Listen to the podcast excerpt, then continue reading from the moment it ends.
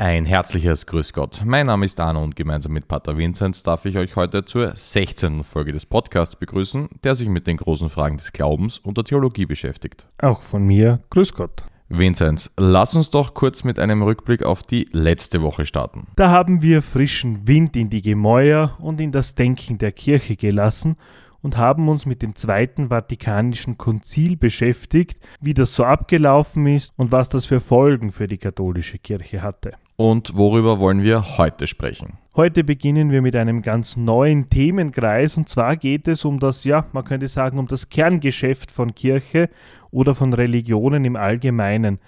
Alles, was Kirchen und Religionen tun sollten, ist nämlich einzig und allein, die Menschen zu ihrem Gott, in unserem Fall zu Jesus zu führen und ihnen eine Begegnung mit Gott zu ermöglichen.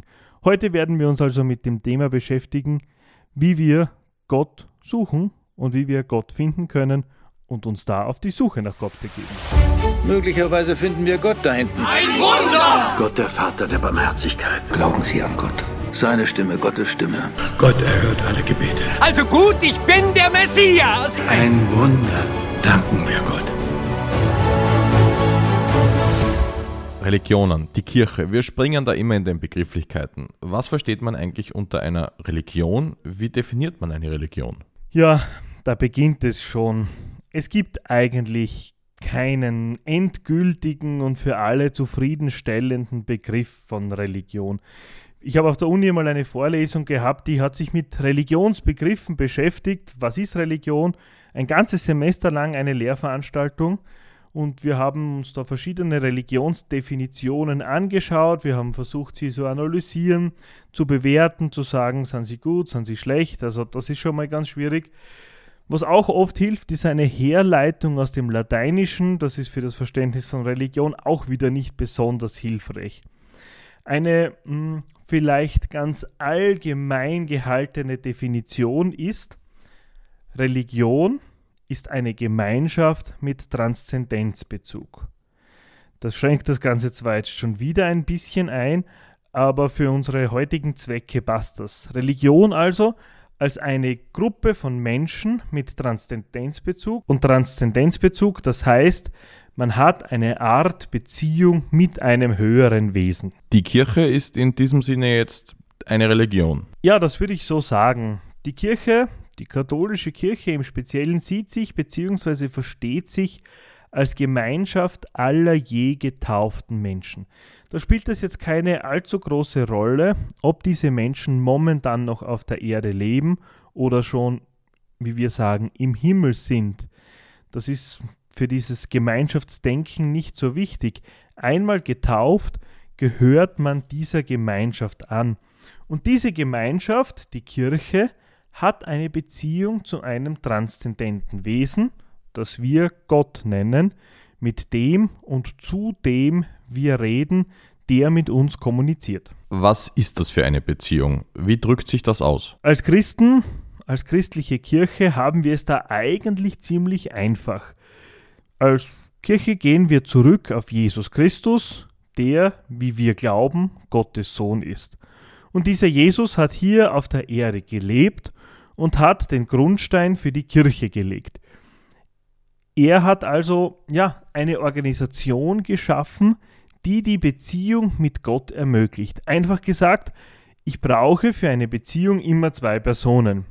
Ich habe einen Gott im Himmel und Jesus gründet jetzt hier auf der Erde die Kirche, damit es jemanden gibt, mit dem Gott eine Beziehung auch eingehen kann. Aber kann ich mit jemandem eine Beziehung eingehen, den ich gar nicht persönlich kenne? Nein, das kann ich nicht, ja. Und ich muss jemanden kennen, um eine Beziehung mit ihm einzugehen, damit jetzt die Menschen hier auf der Erde, in der Kirche, Gott kennenlernen, schickt Gott vereinfacht gesagt seinen Sohn Jesus, der praktischerweise auch Gott ist. Das ist das Thema Dreifaltigkeit. Damit haben wir uns in der neunten Folge schon beschäftigt. Hier auf die Erde, salopp gesagt, Gott schickt Jesus in diese Welt, damit sie ihn kennenlernen. Aber Jesus lebt ja heute nicht mehr. Wie soll das also gehen? Naja, habe gehört, es gibt sowas wie Dating-Apps, wo man sich auch persönlich nicht trifft, ja. Und Wenn man so will, dann ist vielleicht das Tinder-Profil Gottes die Bibel. Der Unterschied ist wahrscheinlich, dass Gott in der Bibel nur die Wahrheit von sich sagt, aber gut, das lassen wir besser. Heute können wir Gott kennenlernen, wenn wir von ihm hören, wenn wir Geschichten von ihm lesen, die uns ja praktischerweise in der Bibel überliefert sind.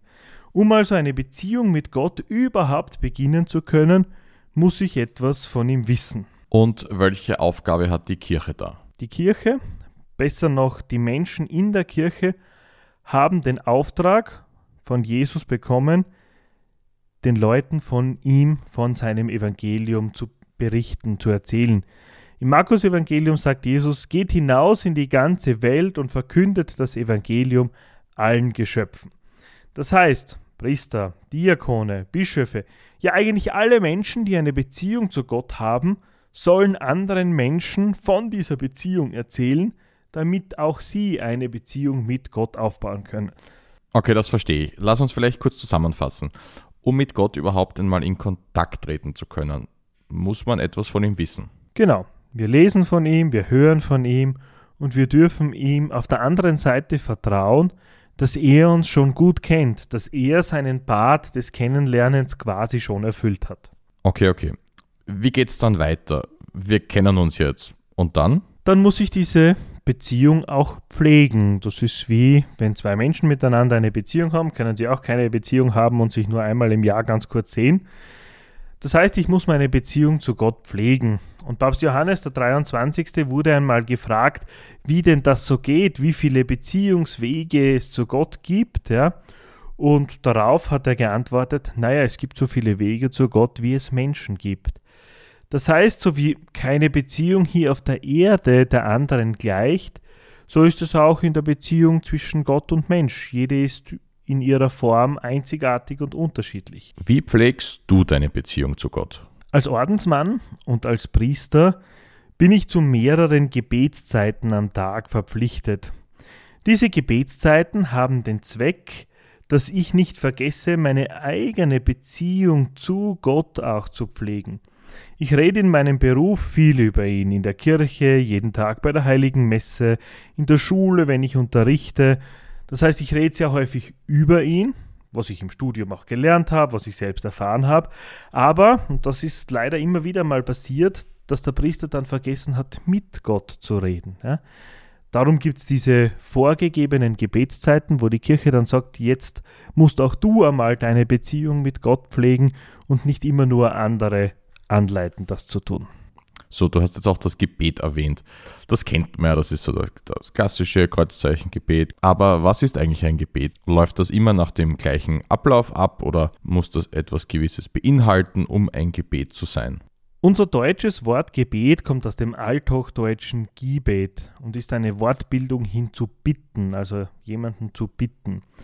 Aber grundsätzlich, um es vielleicht allgemeiner zu definieren, ist Gebet eine zentrale Glaubenspraxis in vielen Religionen. Die kann jetzt verbal sein, dass ich mit meinem höheren Wesen, mit Gott spreche, oder das kann auch eine nonverbale Zuwendung sein, wenn ich mich einfach hinknie oder was es da so gibt. Ja. Wichtig ist, es ist immer adressiert an dieses transzendente Wesen, in unserem Fall an Gott. Da kann es Rituale geben und vieles, vieles mehr. Im christlichen Sinne ist Gebet immer Gespräch mit Gott. Das heißt, Gebet kann entweder vorformuliert sein, wie zum Beispiel das allseits bekannte Vaterunser oder die Gebetszeiten, die ich bete, kann aber auch etwas vollkommen frei formuliertes sein. Welche Arten von Gebeten gibt es? Beziehungsweise wann macht man da einen Unterschied? Man kann so ein paar verschiedene Arten von Gebeten ähm, herausarbeiten, von ihrem Inhalt her gesehen. Die erste Hauptart von Gebet und das, der Hauptzweck von Gebet ist eigentlich Lobpreis oder wie man neudeutsch sagt, Worship. Diese Gebetsform soll Gott loben, ihm Ehre geben, seine Größe, seine Weisheit, seine Liebe ehren. Das ist dann stark verbunden, schon stark verbandelt mit der Nummer zwei, dem Dankgebet. Ja? Gott zu danken für all das Gute, was passiert, für mein Leben, für die Schöpfung, für die Welt, meine Familie und so weiter und so fort. So das erste große Lobpreis, Lob, Ehre und Dankbarkeit. Dann würde ich sagen, eine zweite, beziehungsweise dann dritte Gattung ist das fürbittende Gebet. Das heißt, ich bitte Gott um etwas oder für jemanden.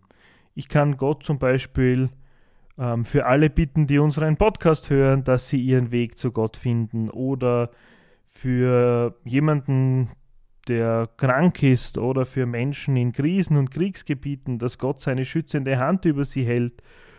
Und ja, ich kann für alles bitten, ja. Bittet und es wird euch gegeben werden, sagt Jesus einmal. Und vielleicht um noch eine vierte Kategorie anzunennen, das ist das Klagegebet. Ähm, wir glauben immer, wir müssen Gott nur brav und artig Danke sagen und dürfen uns nicht beschweren, unter Anführungszeichen. Aber wir lesen in vielen Gebeten auch Gott anklagen. Warum hast du das zugelassen? Wie kannst du das zulassen? Das gibt's doch nicht.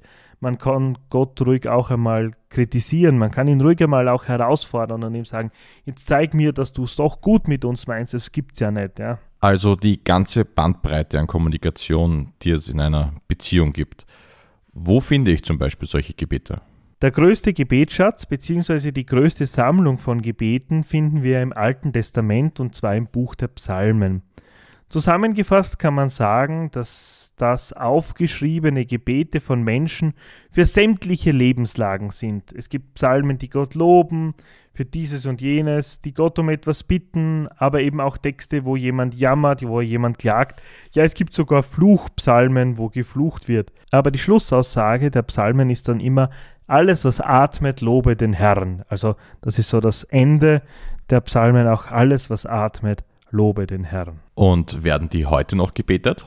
Ja, und zwar gerade das Zweite Vatikanische Konzil, von dem wir in der letzten Folge gehört haben, möchte die Gesamtheit der Bibel wieder hervorheben, möchte aufzeigen, welch großen Schatz die biblischen Texte auch haben. Davor hat man sich wirklich nur auf wenige Texte konzentriert und seit dem Zweiten Vatikanischen Konzil und der Liturgiereform gibt es wieder viel mehr Bibel, viel mehr Texte. So finden wir zum Beispiel diese Psalmen in der Heiligen Messe, aber noch viel mehr eben in diesem Stundengebet, das tagtäglich verpflichtend eben von Ordensleuten und von Priestern gebetet wird. Das besteht zu einem großen Teil aus Psalmen. So betet man zum Beispiel als Benediktiner diese 150 Psalmen innerhalb von zwei Wochen. Aber auch in manchen Pfarren gibt es dieses sogenannte Stundengebet, also das Gebet zu einer gewissen Stunde, beziehungsweise im neuen Gotteslob, also in dem, was 2013 herausgekommen ist, diesem Gebets- und Gesangsbuch, das in den katholischen Kirchen liegt, sind wieder viel, viel mehr Psalmen abgedruckt. Kurzum, es wird wieder mehr Wert auf diese Psalmen gelegt. Was ist jetzt mit anderen Gebetsformen? Ja, wir haben ja in der katholischen Kirche durchaus viele auch vorformulierte Gebete. Wir haben vorher schon gehört oder ich habe vorher schon gesagt, man kann mit Gott auch einfach so reden, aber manchmal fehlen einem vielleicht die Worte und man braucht irgendetwas, wo man sich anhalten kann. Und das berühmteste und wahrscheinlich wohl verbreitetste Gebet ist hier das Vaterunser, das auf Jesus selbst zurückgeht. Auch den Jüngern ist es nicht anders gegangen. Ja, sie fragen Jesus, wie sollen wir beten? Und Jesus lehrt ihnen dann, wie das Vaterunser zu beten geht. Ganz bekannt ist auch noch das Ave Maria, das gegrüßet seist du Maria, das als einzelnes Gebet dastehen kann oder auch im Rosenkranzgebet mit vielen Gesetzchen hintereinander. Und ja, das kürzeste und wohl ähm, einfachste Gebet ist das Kreuzzeichen im Namen des Vaters und des Sohnes und des Heiligen Geistes. Amen, mit dem auch die Kirche alle Gebete, Messen, Liturgien auch beginnt. Jetzt haben wir sehr viel über die Beziehung zu Gott und das Gebet gesprochen. Was ist der erste Schritt, um hier zu beginnen? Ich glaube, wenn jemand sagt, okay, er möchte jetzt so seine Beziehung zu Gott und das Gebet in seinem Leben voranbringen, dann muss ich einmal einen gewissen Ort haben, wo ich bete. Das kann in erster Linie vielleicht einmal eine Kirche sein. Einfach einmal hingehen, in eine Kirche sich hinzusetzen und zu schauen, ja, was ist da überhaupt? Wer ist da da? Es gibt da die Geschichte vom heiligen Pfarrer von Aas, einem Priester, der ist wo Pfarrer geworden, wo das kirchliche Leben eher wenig ähm, Rolle gespielt hat. Aber es gab immer einen alten Mann, der ist in der Kirche gesessen und irgendwann hat es diesen Pfarrer von Aas, Johannes Maria Vianney, so gejuckt. Er wollte wissen, warum sitzt dieser Mann stundenlang in der Kirche. Und dann hat er ihn gefragt und dieser Mann hat einfach gesagt, wissen Sie, Herr Pfarrer, ich schaue ihn an und er schaut mich an. Das ist schon so die erste Form von Gebet, einfach einmal zu schauen, wo bin ich, den Ort auf mich wirken zu lassen. Wenn ich zu Hause sage, ich möchte mir zu Hause beten, dass ich mir wirklich auch einen Ort suche, wo ich das mache. Ja, früher hatten wir so einen Ort Herrgottswinkel, das ist vielleicht gar keine blöde Idee. Das heißt, Jesus zu besuchen, ihm einen Ort zu geben in meinem Leben, etwas von ihm zu lesen, etwas von ihm zu wissen, das haben wir schon, glaube ich, deutlich gesehen, dass es wichtig ist, wenn ich bete, dass ich auch weiß, zu wem ich bete, wer das ist und dann mir nicht allzu viel vorzunehmen. Ja, wenn ich sage, okay, ich möchte jetzt zum Beten anfangen und ich bete dann jeden Tag schon einen Rosenkranz, der dauert 20 Minuten oder 30 Minuten, wie schnell auch immer ich bete, dann werde ich relativ bald die Motivation verlieren. Einfach zu schauen, okay, was ist für mich eine gute Gebetsform? Wenn ich sage, okay, zum Beispiel ein Vorschlag am Abend. Ich sitze am Abend noch auf meinem Sessel, mache ein Kreuzzeichen und denke mir, was habe ich heute an diesem Tag erlebt? Lieber Gott, ich habe erlebt, dass das und das gut gelaufen ist. Ich habe eine sehr unfreundliche Begegnung gehabt. Ähm, hilf mir, wie gehe ich damit um? Das und das ist passiert. Und ihm einfach wie einem Freund von seinem Tag zu erzählen. Und dann kann ich ja schauen, schließe ich das mit einem Vater unser ab oder finde ich andere Gebete, die mir sympathischer sind. Also das ist, glaube ich, einen sehr lockeren Umgang. Wie fange ich mit dem Ganzen an? Eines ist wichtig, falsch zu beten geht eigentlich nicht. Falsch zu beten geht eigentlich nicht.